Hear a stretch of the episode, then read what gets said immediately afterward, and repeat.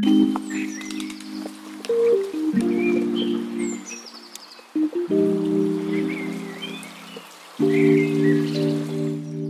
去看星星，大半夜的，你去看日出，就是爬个山，就是觉得很匪夷所思，觉得很浪费时间的事情。那本身，我觉得就是就是意义本身。年轻人就是已经，嗯，痛苦到说最后我要去公园里边抱一棵树来疗你会觉得大自然就是在问你，你在难过什么？你的那些难过，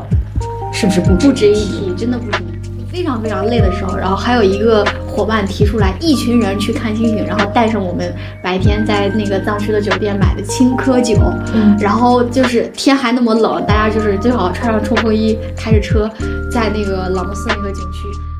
就是深夜找张怀民嘛？而且最浪漫的事情就是我们没有看到日出。这样悲观，这么渺小，这么呃形单影只的我，原来还有活着的意义。你依然能拥有自我还像个人浪漫。Hello Hello，大家好，欢迎来到最新一期的言之无理，我是一鸣，我是雅茹。这种开场白什么时候能换一换？其实大家已经很熟悉我们的开场白，所以肯定会特别亲切。嗯，就是 开头我们还老生常谈，就是上一期不知道大家听过我们的这个中年特辑，有没有什么想法呀？对，欢迎大家还是或者建议嗯，对，可以做客我们的播客，对你像上次就是咱们首次采用这种嘉宾对谈的方式。还挺成功的、啊。，对，然后就想说，大家如果感兴趣，想加入我们的讨论对谈的话，就可以联系我们。对我感觉大家不要害羞，对我们就是随便聊一聊吧，咱们。对，有想法就可以直接来找我。我看有的在评论区说希望聊这个，希望聊那个。如果你也有想法，可以直接找我们联系我们。对，我们可以一起讨论，出一个大家感兴趣的选，题。不光就是我们聊，你也可以聊，就是这个播客里面也可以有你们的声音。嗯所以，所以欢迎你们积极的加入到我们当中。对，我们就希望咱们就是搭一个平台，嗯大，家感兴趣的话，就可以通过邮件啊，也可以通过这个播客的那个公告上的那个社群的二维码，加入我们的那个微信群。好，好，那这个开头的寒暄就此结束，我们聊今天的话题。对，是的，今天这个主题也比较有意思，是最近比较流行的一个现象。因为嗯你介绍给大家。对，前几天不知道大家看没看到，就是王传君他他在某综艺看那个日照金山湿了眼眶，我就记得当时的那个热搜的标题就是王传君看日照金山湿了眼眶，就是这个，我当时就点进去看了，点进去，点进去，大家都说，哎，本爱人爱。就是啊 MBTI 的那个本啊爱人狠狠共情，共情 就很多人就共情到。我其实是被他当时说的那段话打动了。他的原话是这样说的：说我自己像是个容器一样，好像身体里放进了特别多痛苦的东西，我非常想把它排解出去。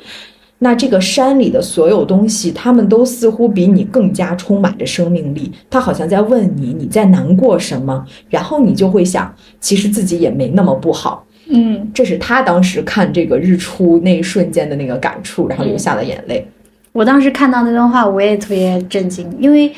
我看到他流泪，然后好多人说高敏感人群嘛，嗯说这个本身比心思比较细腻，看个风景可能想的都比较多，嗯但是他的那个想法又比较有意思或者有深度，就是他会想到说为什么山海这么有生命力，但是他的下一个念头一转转到了自己身上，就是我又很悲哀，然后。等到山有那么山海那么有有生命力，我又很悲哀，已经是一个转折点了。但是他又转折了一下，就是说，那我有什么好难过的，或者你在己也没什么难过？什么不好。对我感觉他这个三重的心理历程其实变化的还变化啊、对，就还能感受出来一个就是一个单单单纯的一个小的呃一个一场情绪共鸣嘛，或者一场心理活动，但是在他的这个呃内心比较丰富或者细腻的人当中，实际上经历了这么多层次的那种变化。嗯，然后可能最后包括他掉眼泪，或者是他在那儿感慨，都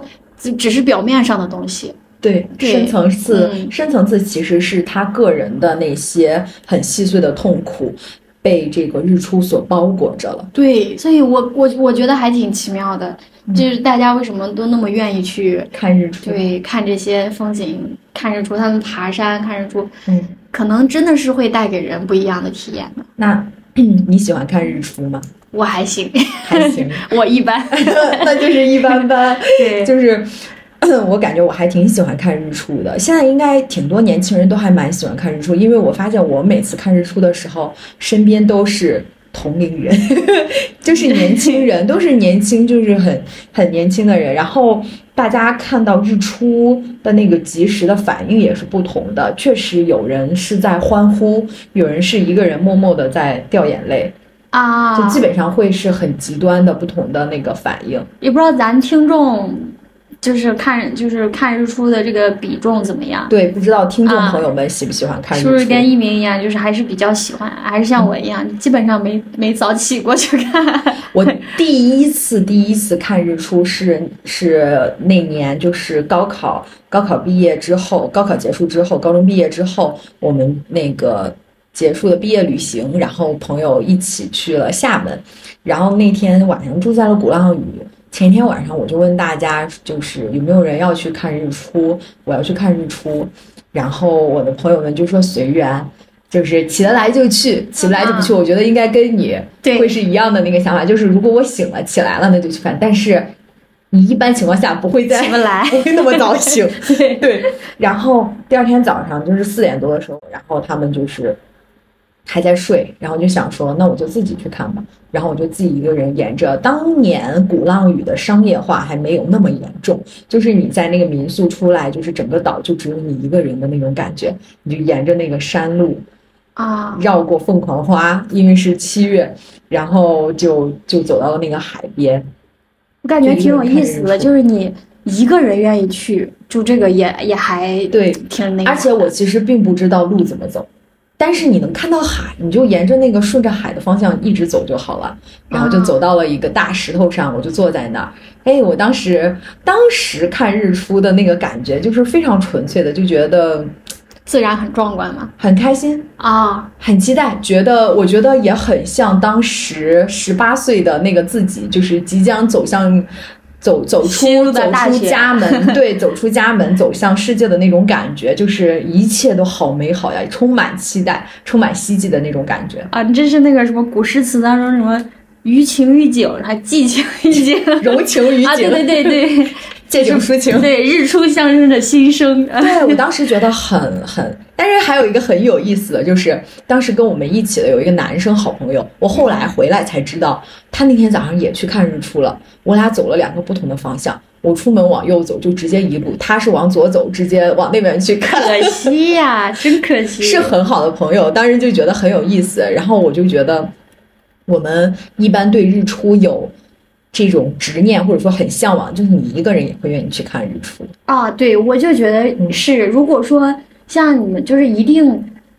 想要去看的话，就是那份感受一定是很独特的，也很个体的。对，它是不会存在着说，哎，我要搭个伴儿，找个人陪着我，不会有这样子的想法的。是的，是的。嗯，这个还挺对。那就是我第一次看日出，然后之后就是在泰山看日出。泰山。对，因为我觉得爬山看日出，应该现在很多年轻人都都好多夜爬，很多夜爬活动嘛。对我当年也是跟朋友们一起夜爬泰山看日出。我当时我是一个不是很喜欢爬山的人，尤其不喜欢晚上爬山，嗯，就是不是很很很热衷于夜爬。但是因为是为了看日出，然后就是夜爬。那你？第二次夜爬看日出，跟之前第一次一个人的时候，我觉得心境完全不一样，完全不一样。对，因为那是跟朋友们一起，嗯，我们一起拄着拐杖，穿着那大棉袄，那是四月。然后其实泰山上去过泰山，大家应该都知道，四月泰山上就是要穿非常非常多棉大衣。然后大家一起的那个经历，反而超过了看日出的那个体验。就是因为大家一起相互扶持着，为了看日出，我们就有一个共同的目标——看日出。那个时候，我感觉你个体的经验当中最深的那个记忆，应该是朋友们一起做某件事儿。对对，这个事儿可以说一起去看日出，或者说这个事儿一起看日落也行。嗯，它这个更重要。对，而且因为很艰难。爬山这个过程 还是挺艰难的，因为人家都说说你晚上爬泰山，你第二天早上坐索道下，你就会发现哇。太凶险了，你都不知道晚上你是怎么。但是晚上的时候，你只有带着那个手电探头，你只能看得下看得到脚下的台阶，就这样拄着一丈一丈。然后你早上的时候发现你自己走过了那么多台阶，而且非常凶险，你都无法想象，你一个回头就是万丈深渊。而且泰山顶看日出是没有围栏的，之前不还有时候会掉下去，就小心不要掉下去。说的都搞得我也想去爬一次。对，那个体验还是挺神奇的。当时你就觉得，这个泰山顶上，我们所有人，大家是一个共同体，我们心中都有一个美好的愿望，就是那个太阳升起来。升起来那一刻，整个山顶上所有人都在欢呼，甚至有人在唱歌，大家一起唱歌。嗯，它和很多年前我一个人去看，肯定是不一样的。嗯，这个感觉也很妙。现在如果像我，如果说像我这种不怎么主动愿意去看日出，或者去做这些事儿的人。嗯，能够让我去参与到过程当中，可能就是第二种，就这种爬泰山，对对对，这种呢，我是一个就是附属着带着这个过程跟着去，然后最后经历了就你这个比较艰难的一个过程，但是最后看到日出，它就像一个胜利的果实嘛，这种喜喜悦的心情会比较好。嗯，就我之前跟我朋友不是也去看看过日出嘛，就是带着这个诉求和目的，但是没有看上。嗯，我没看上的原因就是。就是 错过了，可能没有早起，这也就错过了。你说单纯的归纳为早起，或者说什么，也不太不太像，就是各种各样的原因。然后我当时就在说，看日出这个事儿好像，呃，好像还挺复杂的，就没那么简单。就是说，经常跟人抱怨说，哎，想去看，但是没没遇到合适的条件。但是有一天我又去想，我说看日出为什么它需要那么多条件呢？就太阳每天都在，每天都有一个新的日出的过程。你要是真的想看，你第二天就如果像你这种就是对日出有执念的，他也不需要非说我要搭个伴儿。你第二天早上早点睁开眼，然后你站在一个较高的地方，是吧？他也不一定说要讲究多大的视野，所以他这个事儿就让我觉得还挺，挺有的时候会让我去去思考，就是说你去看日出能不能看到。或者说怎么去看这个过程，它有它就是会有那么多讲究吧。你刚刚说那个，我突然有了一个新的想法，就是说每一天太阳都会升起。我睡一觉，早上起来就看到太阳了。嗯，每一天太阳都会升起。我如果醒得再早一点，哎，我还有可能会看到太阳慢慢升起来，就是恰巧看到太阳的升起来这个过程。但是为什么说我刻意的等待？比如说我就是。爬泰山，爬一晚上，为了看到那个日出，或者说是我呃很早醒来走到海边，然后特意去看那个更完整的日出，它带给我的感受会更美好、更强烈的。我觉得是这个过程，这个等待的过程。你睡一觉，睁眼看到了太阳，和你为了它走了很多的路，你爬了一晚上的山，然后走了很久的。海滩，然后看到它，等待它，就是因为我们都知道，你比如说像爬泰山看日出，我两点多就爬上去了，我一直在等着它升起来。那个时候不是在睡觉，就不是在无意识的过去，而是我就是我们一起站在山顶上，所有的人都望着那个海岸线，或者是望着那个山天相接的那个地方，在一分一秒看着手表，在等待它，等待着它的那个过程，等于说其实。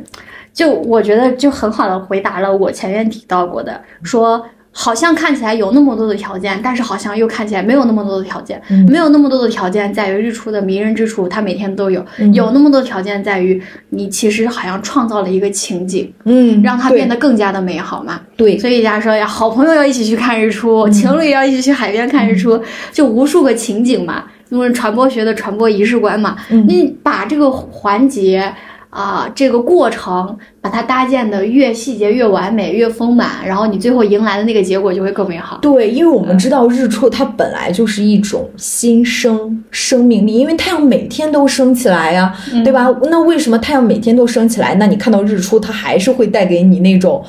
呃，新生的那种感觉呢？因为你有一个追逐它的过程，而且这个结果你知道它一定是美好的，因为太阳会升起来。嗯，但是你说，如果说，呃，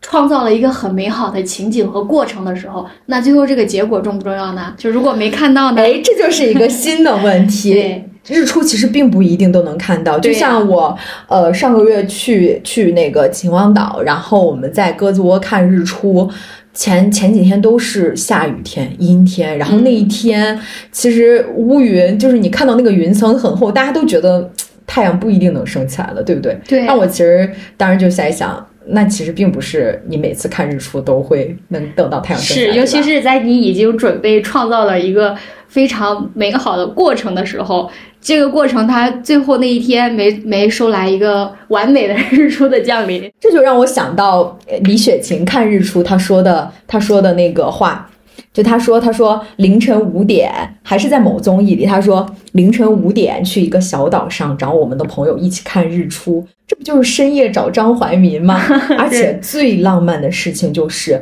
我们没有看到日出。我当时觉得这句话特别打动我，就是兴之所起，乘兴而至，乘兴而归，这样。对，在在这种环境下，就这种语境之内，咱刚刚聊到的话，那你就会就会明白，其实我们讨论的已经不是看日出的事儿了，我们讨论的就是。它是一个更大的一个话题嘛，它里面可能涉及到其他的情感，涉及到我们去讨论过程，呃，甚至说还是说讨论跟什么样的人，嗯，它是一个很很很泛的一个情景。然后我觉得李雪琴就是她这句话最神的地方，不是在她最后一句嘛，就是嗯没看到嘛。你就如果有的人特别，就是不知道是不是有些人如果很悲观的话，就是我抱着说我准备了那么多，最后要收获一个确定的结果的时候，那他必然必然是 get 不到这种心境的。对，但是我其实很认同他这种，就是说。即便最后没有什么，但是你们那个乘兴而至、乘兴而归的那个嗯感、感觉是最好的。我们前段时间我们不是也出去了嘛，然后你不是去看海去了，我就去看山去了嘛。嗯对咱俩就是一个踏海看山，一个踏海看山。然后我们当时第一天就是在那个西西西北那边自驾的时候，也是因为行程规划的问题，就没有处理的特别好。嗯就我就觉得这个故事也特别的契合我们前面提到的，就是你给他包装了一个很好的一个情景，一个很完美的一个过程。嗯，就是他中间，嗯，我们走了很长很长的路，可能就是开车开了有连着有六七个小时嘛，就小伙伴们已经很累了，换着开的他俩。然后，但是在深夜的时候，九点多的时候看到了星星嘛，嗯那个时候藏区，他们星星就是海拔高，星星也特别特别亮，大家就很欢呼，就觉得哇，就感觉很浪漫嗯对，又浪漫又美好。你你对这个故事的情景的包自我包装能力，在那一刻到达了峰值，你就觉得怎么会这么美好？嗯然后等我们到达住的那个民宿的时候，已经快一点了。这个时候就有小伙伴提出说，那来路上星星那么美好，那咱们一定要去看。嗯。你看，就是忙忙忙忙了一天，就非常非常累的时候，然后还有一个伙伴提出来，一群人去看星星，然后带上我们白天在那个藏区的酒店买的青稞酒，嗯。然后就是天还那么冷，大家就是最好穿上冲锋衣，开着车在那个朗木寺那个景区，哇，就是又是把它给包装的好像很美好，就是很完美的样子，你就是觉得又浪漫又美好。但是实际上呢，我们一群人大大就是特别冷，然后冻得跟个傻子似的，很狼狈对对，但是没有找到，因为没有我看到星星对我们到了那个景区的那个地方的时候，完全不像在路上。能够看到那么清晰的星星，嗯也没有一个很好的观星的地方。嗯但是最后大家就在一个，呃，类似于公路旁边的一个大土坡那儿，就在那儿，连连草坪都不是很完美，然后就是那种周围也乌漆麻黑的，只有一个小路灯，然后我们就把车停在那儿，然后几个人也没有什么杯子，也没有什么很好的，你知道，就是大家出去野营的那种对，嗯。然后适合拍照没有，很狼狈，然后几瓶青稞酒就每个人轮着尝了尝，当时喝完之后大家就回去了嘛，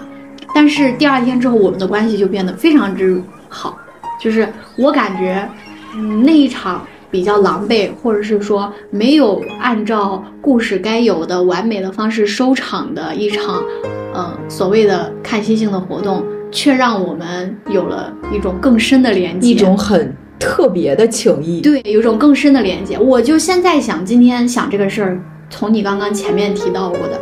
就是因为什么？就是因为这个过程把我们连接的更密切了。什么样的过程能比普通的过程把人连接的更密切呢？那就是结果有遗憾的过程，啊，是？吧？有遗憾的过程，它会让人更加刻骨铭心。那这我们在准备看星星，准备在一点多在藏区看星星，到处寻觅去看星星的这个过程，它就会变得更加的刻骨铭心，更加的让人记得住。所以我觉得还是就是李雪琴说，你你你很浪漫的是你们去看了，但是更浪漫的是你们一起没看到，那它会必然会在你们的心里留下一个很深很深的记忆，就是你们今后想起来说有一次我们。在一个非常好、很漂亮的海边，我们一起看了一场特别盛大的日出，这是喜悦，这是开心的回忆。但是如果你们提起来说很遗憾没有看到，我觉得遗憾有缺憾才是完美。对，遗憾比喜悦更有让人记得，就是值得铭刻的力量嘛。因为我们就是会先天性的觉得这个事儿，它让我记得更深。嗯，所以还挺有意思的。你就没看到这个过程更妙。对，而且我觉得一起为了一个很纯粹的念头，我们大家一起去，这个过程本身就非常珍贵。你说，我们就为了去看日出，我们就是为了去找星星。尤其是当我们和世俗，我们每个人都和世俗的羁绊很深。你比如说，你步入社会，你开始工作，你每天都有各种各样焦虑的事情的时候，然后你说深夜，我们一群人，我们去找星星，哇，我觉得这就是一个很浪漫的冒险，就是很很美好的事情。对，它本身就能给你治愈的感觉。对，而且你说这个事儿吧，它它其实就不要讨论说有没有意义这种这种话题。单纯的说，真的一个人，他，嗯，一个人在海边的夜晚，你你坐在那儿，然后你想，你想象一下，如果有星星更好，没有星星的话，比较安静，你能听那个海浪声，然后你坐在那儿喝着酒，喝着自己喜欢的饮料，然后你这种感觉，不用我去讨论什么氛围感，什么文艺不文艺，你就会感觉到是很美好的。就是不一样，还是不一样。就是山跟海，它就是还是挺灵的，真的是有那种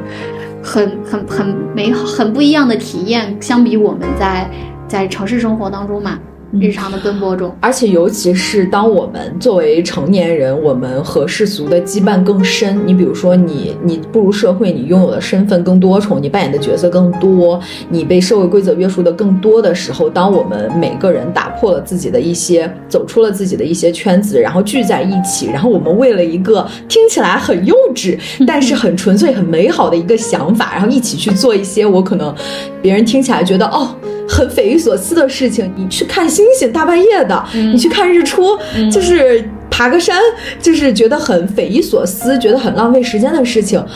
那本身我觉得就是就是意义本身了。嗯，对，尤其是在当下。好多人不就是拿个坐在公园，就在那儿坐一天？对，然后所以我们就说说，呃，为什么就是说现在很多年轻人都喜欢说去看山、看海、看日出日落这种，嗯，很亲自然的行为。就是说为什么这些自然景观会对年轻人有这么大的吸引力？我想就不言而喻嘛。那肯定就是。现现实社会太狼狈了，太太太奔波，太劳累了。你去看山看海的时候，会有，就是我我觉得，除了说山海比较灵嘛，嗯，毕竟是大自然的造化嘛，这些会带给你治愈以外，就是也是比较重要的，可能山海比较无声吧，嗯，你你在山海面前就没有那么多的负担和面面面具嘛。你你刚刚前面有说到，就是说像李雪琴，嗯，你的学姐就是一个很高敏感的、比较悲观的人，然后她在面对这些自然景观时的那些有感而发的，她在看星星的时候，她也提到了，呃，他就说，他说。他觉得很幸福，就是拥有满天的星星。我很久没有看见过这么多的星星了，而且就我自己，我也都不需要跟别人分享。我有一瞬间觉得我拥有了银河，因为没有人跟我一起看，周围全是海，看不到一个人，就觉得这片天空都是我的。这种浪漫就是自然给的浪漫，它让我感觉我对这世界仍然是抱有浪漫的期待。我觉得他的这个感触，他作为一个高敏感人，或者说是比较悲观的高敏感人的，看到。日出星星的这个感受，就很好的解释了我们刚刚说的那个问题：说为什么日出、日落、山海这些自然景观会给年轻人很大的吸引力？就像他最后一句说，它这种自然给的浪漫，让你觉得你对这世界仍然是抱有浪漫的期待的，因为你依然会被自然给的浪漫所打动。即使你在现实生活中，你觉得自己麻木了，嗯，或者说是对很多被一些事情无感琐，碎，对嗯。你觉得你的那个，你的各种感官已经麻木麻掉了，就是无感。就像我们以前说过无感，嗯。但是当你真的走到自然里，你看到大自然呈现给你的那个日出、那个晚霞、嗯。山海，然后你的各个触觉感官又被打开了，就是这种感觉才会让你觉得，哇、这世界好美好啊！即使你是一个很悲观的人，即使你说，哦，我对这个世界人事物已经完全失望了，但是你在看到那个太阳的时候，看到那个海的时候，你还是会被它打动。对，我觉得这个你要这样解释，我就能稍微就是稍微对稍微的领略掉了，领略到这种。就是明明很悲观的人，为什么能说出来“哇，我好幸运，没有人跟我一起看，我好幸运”的这种话？就是它的落脚点在于，越是这种这么美好、这么浪漫、这么宏大、这么漂亮的事情降临在越是我这么渺小、这么孤单、这么悲观对悲观的我的身上的时候，越发的让我明白一个道理，一个道理就是这样悲观、这么渺小、这么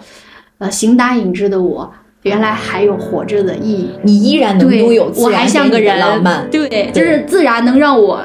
就是它是一种，它释放了信号，让我接收到了，让我告诉我，哎，我还活着，我还有品味和体察这一切悲欢的这种能力。对，自然还能给你这种美好。哦，所以我就说他们想的很深嘛，他们这个思就是角度总是给人很不一样的体验。就会让我觉得，嗯，你看到星星、夜空，然后日出这些景观的时候，就好像在敞开怀抱，大自然就好像敞开怀抱对你说：“来吧，感受吧，啊，对，就那种尽情感受。”就是这就给你的美好，你永远有这一片美好，不管你在。人世间，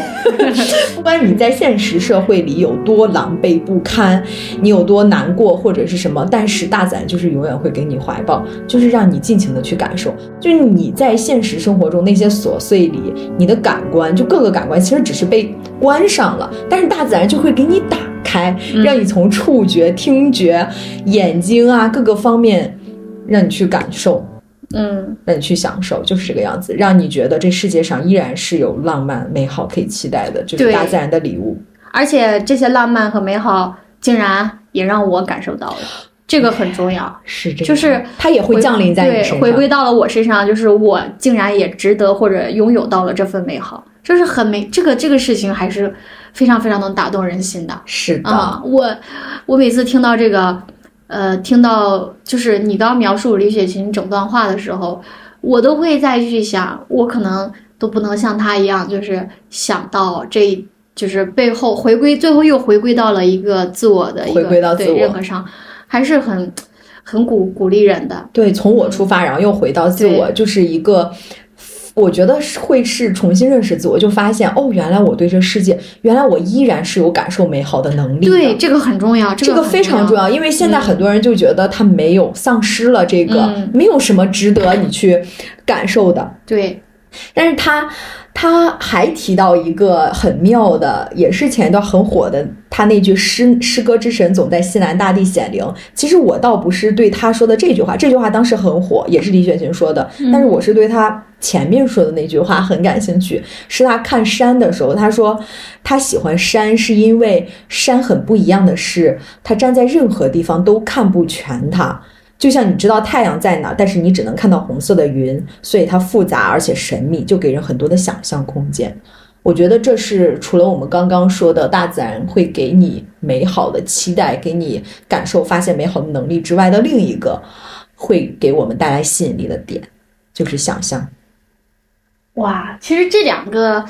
这两个点，我感觉应该它的那个逻辑关系，应该是我们先感受到了大自然给人的想象，然后由此递进，发现了在这份想象美好之下，然后还有我们去期待美好、认可美好能力的这种，对这个逻辑关系应该是这样的，是吧？嗯是是是，对，但是其实不，它这不是一场逻辑辩论，所以不重要。它是同时对发生的。对，它是嗯它就是你说的，就你这个说的很好。你去站在那儿拥抱美好的时候，那一瞬间对美好的期待和对美好期待的想象力是同时发生的。是的，嗯，这个是的，这个其实不重要。但但是山这个确实很很妙，很很妙点。我们之前其实你去看很多山区的那个风景的时候，他们都会就是都会有那种什么十里画廊、什么画屏，核心就在于你从不同的角度看山嘛，都会带给你不一样的体验嘛。对，嗯，你在家里在手机上看到的那些风景图片，和你真的站在山前看山，那个感受是不一样的。嗯，这也是我们说为什么大家现在都要走到山前，真的就是走到山上，或者是走到海边去感受，是因为那个物理上的零距离和它视觉上的那个冲击，它对你的感官，就是在那个环境里带给你的感受是不一样的。因为自然真的是太宏大神秘的东西，跟宇宙一样，就是就是它它我们跟我们人类就个体跟自然相比，真的太渺小了。就是你你的这份渺小，使得我们在看到或者接受自然的这些风景上的馈赠也好，还是心灵上的抚慰也好，都会显得就是它是有无限的空间的想象的可能性的。你这个，你这个就让我想到前前一段我看到一句话，它就是说你当下有一个很绕不开的坎儿，或者是过不去的情绪，就是一杯打翻的牛奶。那你怎么绕过这个情绪，或者说怎么度过呢？就是用更宏大的世界去稀释。对对，就是你，就像你想象你在海里打翻了一杯牛奶，你在海前，然后你打翻了一杯牛奶的那种感觉，所以你在自然里会更有这样的感触，就是你有更宏大的世界，它把你的世界打开了。就像你刚刚说的，因为自然是神秘的、无穷的、无限的。很很宏大的，那你的痛苦啊、悲伤啊，就像王传君最开始看到日出一样，你的那些痛苦、悲伤不值一提，就是一杯打翻的牛奶，在这一片海前，嗯，就是你会觉得大自然就是在问你，你在难过什么？你的那些难过是不是不值不值一提？真的不值一提。就会感到这种渺小，但这个过程就会治愈你，就会你就会感到你自己是会以一个更宏大的世界去看自己现在所处的这个情景，就会跳出来了。这个就是，嗯，我们提到的，你你去借用一个宏大的视角，或者宏大的将自己置身在一个宏大的场域当中嘛，嗯然后你会不由自主的，你的视角会提高，然后你的站位也会高。对嗯你其实就是跳出来去看对了。，站位一高，你你你去看当下自己那些麻烦事、糟心事儿的时候，你就会觉得这算什么？对，大自然就会这些自然景观就会就会帮助你。对，而且其实很多那种所谓的世俗的那些麻烦事儿，他们麻烦的点并不在于他们本身事件本身的麻烦程度，反而我有的时候会觉得他们麻烦的点在于，他们就像泥沼一样，是因为我们陷在其中，是因为我们沉溺在其中的这个过程，才使得它变得麻烦。这个好像我们之前在痛苦那里边也都提到过，所以我们说要跳出来，嗯你去意识到，当你跳出来的那一刻，这个麻烦就烟消云散嘛。而如何让自己能够意识到这个事儿，那就是说，你把自己置身到一个就是宏观和个体渺小的这种差异的场域当中，嗯你接受到了更宏观、更大的一种，不管是视觉上、物理上的，还是精神上的一种，嗯、这种冲击，那你下意识的就会使自己就思路打开了嘛，你就可能会跳出来。所以这个是一个很科学的方法，是吧？对，而且它真是从你的各个感官去帮助你对打开这个。很科学，看看能不能借助一种自然的宏大的力量，把我这种从泥沼中拉出来对，对，就那种河蛇之腹嘛，你把我给拖出来，嗯，就是是这样，是这样。嗯，就像现在，嗯，最近很流行的一个活动，相信大家，相信大家应该也有听过，就是说拥抱一棵树。嗯，不知道大家有？对，不知道大家有没有拥抱一棵树的这个体验？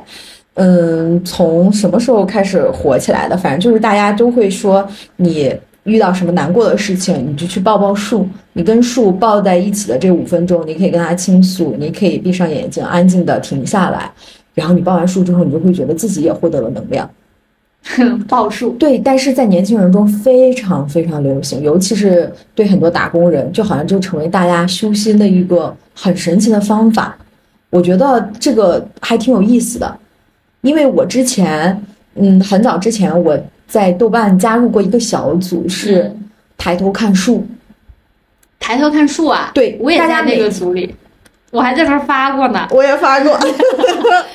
组友你好，就是我我我会很喜欢这种，就是你抬头看树，抬头看云嗯。这些，然后这个报数这个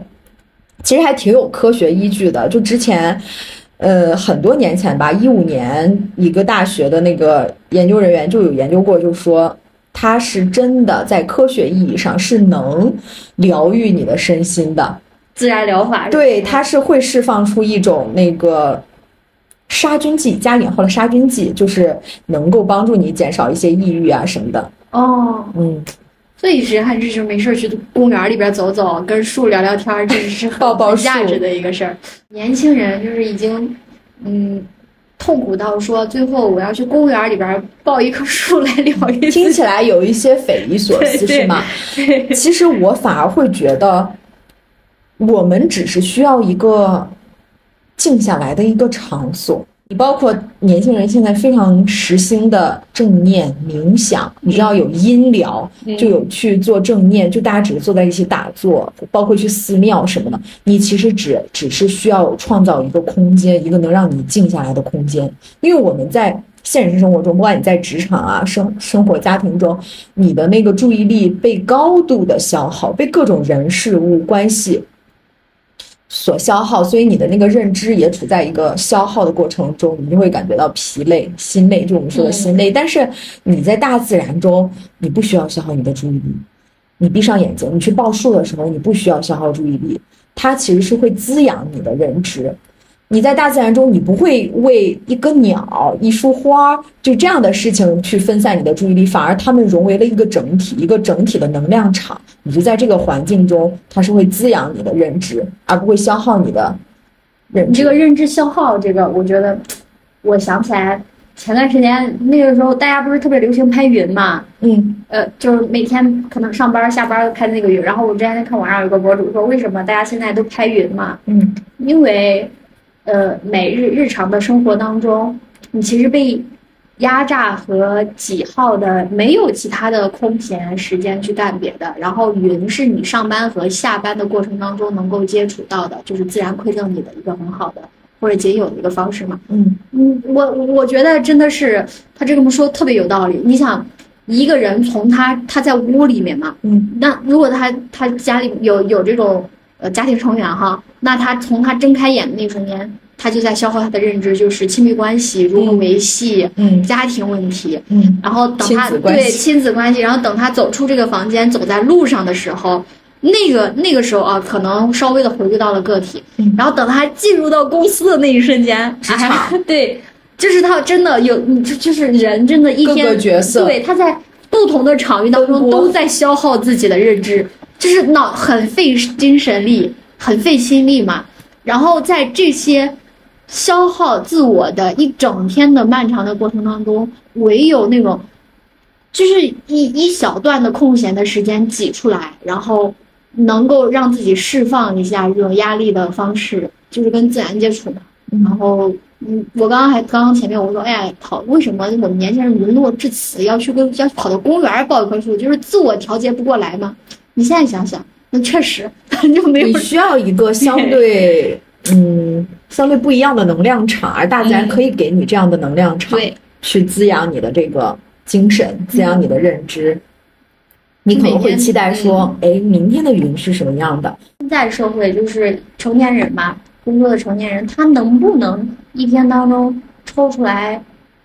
就是两个小时纯纯粹粹的属于自己的两个小时的时间？我感觉很难，几乎没有。除非那种可能独居的单身的，然后他回到家以后那一段儿，嗯但是如果他遇上了呃九九六加班，那他更没有了，嗯，这个所以很难的。所以大自然就给了你。而且我们其实并不是说，因为在这种快节奏的生活中，我们很难说哦，我去看日出，说走就走；嗯去看海，说走就走，然后每天晚上出去找星星。这其实并不是说很容易实现的事情，但是，但是我们可以在公园啊。我们可以在公园园找一个亭子，找一棵树下坐着，我觉得那就是很珍贵的。我们都说 city walk，但你你就可以 garden walk，嗯，就是你可以到公园里走一走，就是接增加一些和自然相处的时间，让让这个大自然的能量场去滋养你，滋嗯，养你的神经元。去公园儿确实是现在特别流行，年轻以前不都是老年人去公园儿，现在年轻人都往公园儿跑了。对呀，说为什么日常去公园当中也会带给人那种那种宁静的抚慰嘛？就是呃前之前最近那个史铁生不是特别火嘛？嗯，他他的文字就是特别能打动人心嘛。隔一段时间对，隔一段时间就有金句嘛。长都长西，啊，对。然后他写那个《我与地毯》的时候，他不是也是天天去去地坛那个公园里边儿。嗯，当然，他跟我们普通人的处境相比的话，人家的那种压力和痛苦来源会更强烈一点，所以他他所想要通过自然或者是一个小小的公园儿能够获取的一种精神的抚慰和自我的一个思考的那个深度，会比普通人也要更强嘛。那加上加上他是个作家，他的那个敏锐度啊，对，也会很漂亮。很打动。对，所以我我我刚刚就是看到那个史铁生他写那个《我与地坛》的时候，他写最后要去园儿里面，嗯就是让我们去公园儿里边儿。他写文字特别特别优美，就是我们普通人真的，你听他描述的那些我在他在公园里面的那些看到的、听到的、闻到的、想到的这个过程，你都会不由自主的就被吸引，就想着，哎，我我要去公园儿。嗯里面说，他说那个，呃，譬如那些苍黑的古板，你忧郁的时候，他们镇静地站在那儿；你欣喜的时候，他们依然镇静地站在那儿。他们没日没夜地站在那儿，从你没有出生，一直站到这个世界上又没有了你的时候，是吧？对，然后就是说，你去拥抱一棵树，树它一直就在。，对对吧你你就是这个就觉得你抱着一棵树的时候，它没日没夜的就在那儿，这种感觉是不是一样的。精神力量。然后他还说到，除了我们去，就是还有一个问题，也是提到为什么一定要身临其境的进到自然当中，是因为你看现在这个摄影风光，即便已经那么美好了，嗯，那么呃，即便对，嗯。就是那种 VR 什么的，你可能全方位，但是你还是要去的一个很重要的原因，是你提到过感官当中的嗅觉，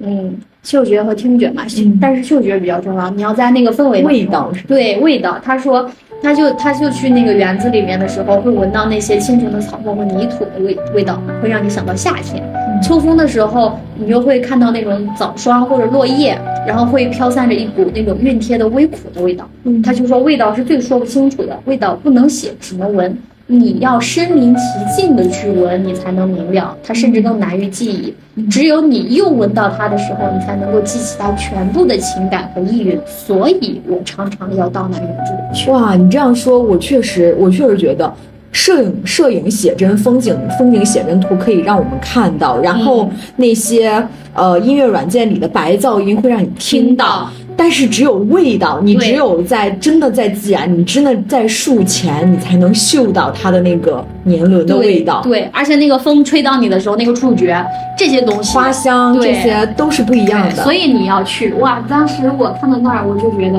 嗯，所以所以就是说，我们还是要给自己留有一个园子。嗯，这个园子就是它能够带给你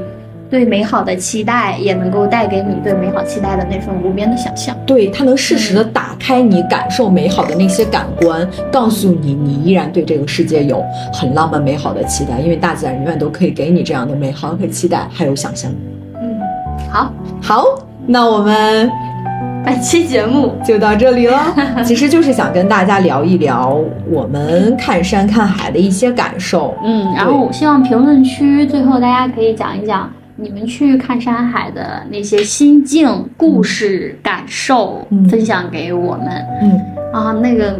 就是，我就觉得文字还是很有力量的。就像我刚刚读，我我给大家分享说，你去看史铁生讲自己在园子里的那番心境，你仿佛就真的置身在地坛了。对，所以评论区的朋友们，你们在分享你们自己去拥抱自然、去拥抱这个大千世界的时候，那份经历的时候，我觉得透过这些所谓的媒介，我们彼此也能够感受到。我们仿佛也去过。大家如果可以发图片，也可以把你们 拍到的好看的山海分享给我们。就是很美妙。好，好的，那我们不如我们不如我们也把我们看到的甘南的山和 秦皇岛的海分享给大家，可以可以。可以，嗯。好的，好的，那本期节目就到这里喽。好的，我们下期再见。我是一鸣，我是雅茹。拜拜，大拜家。拜。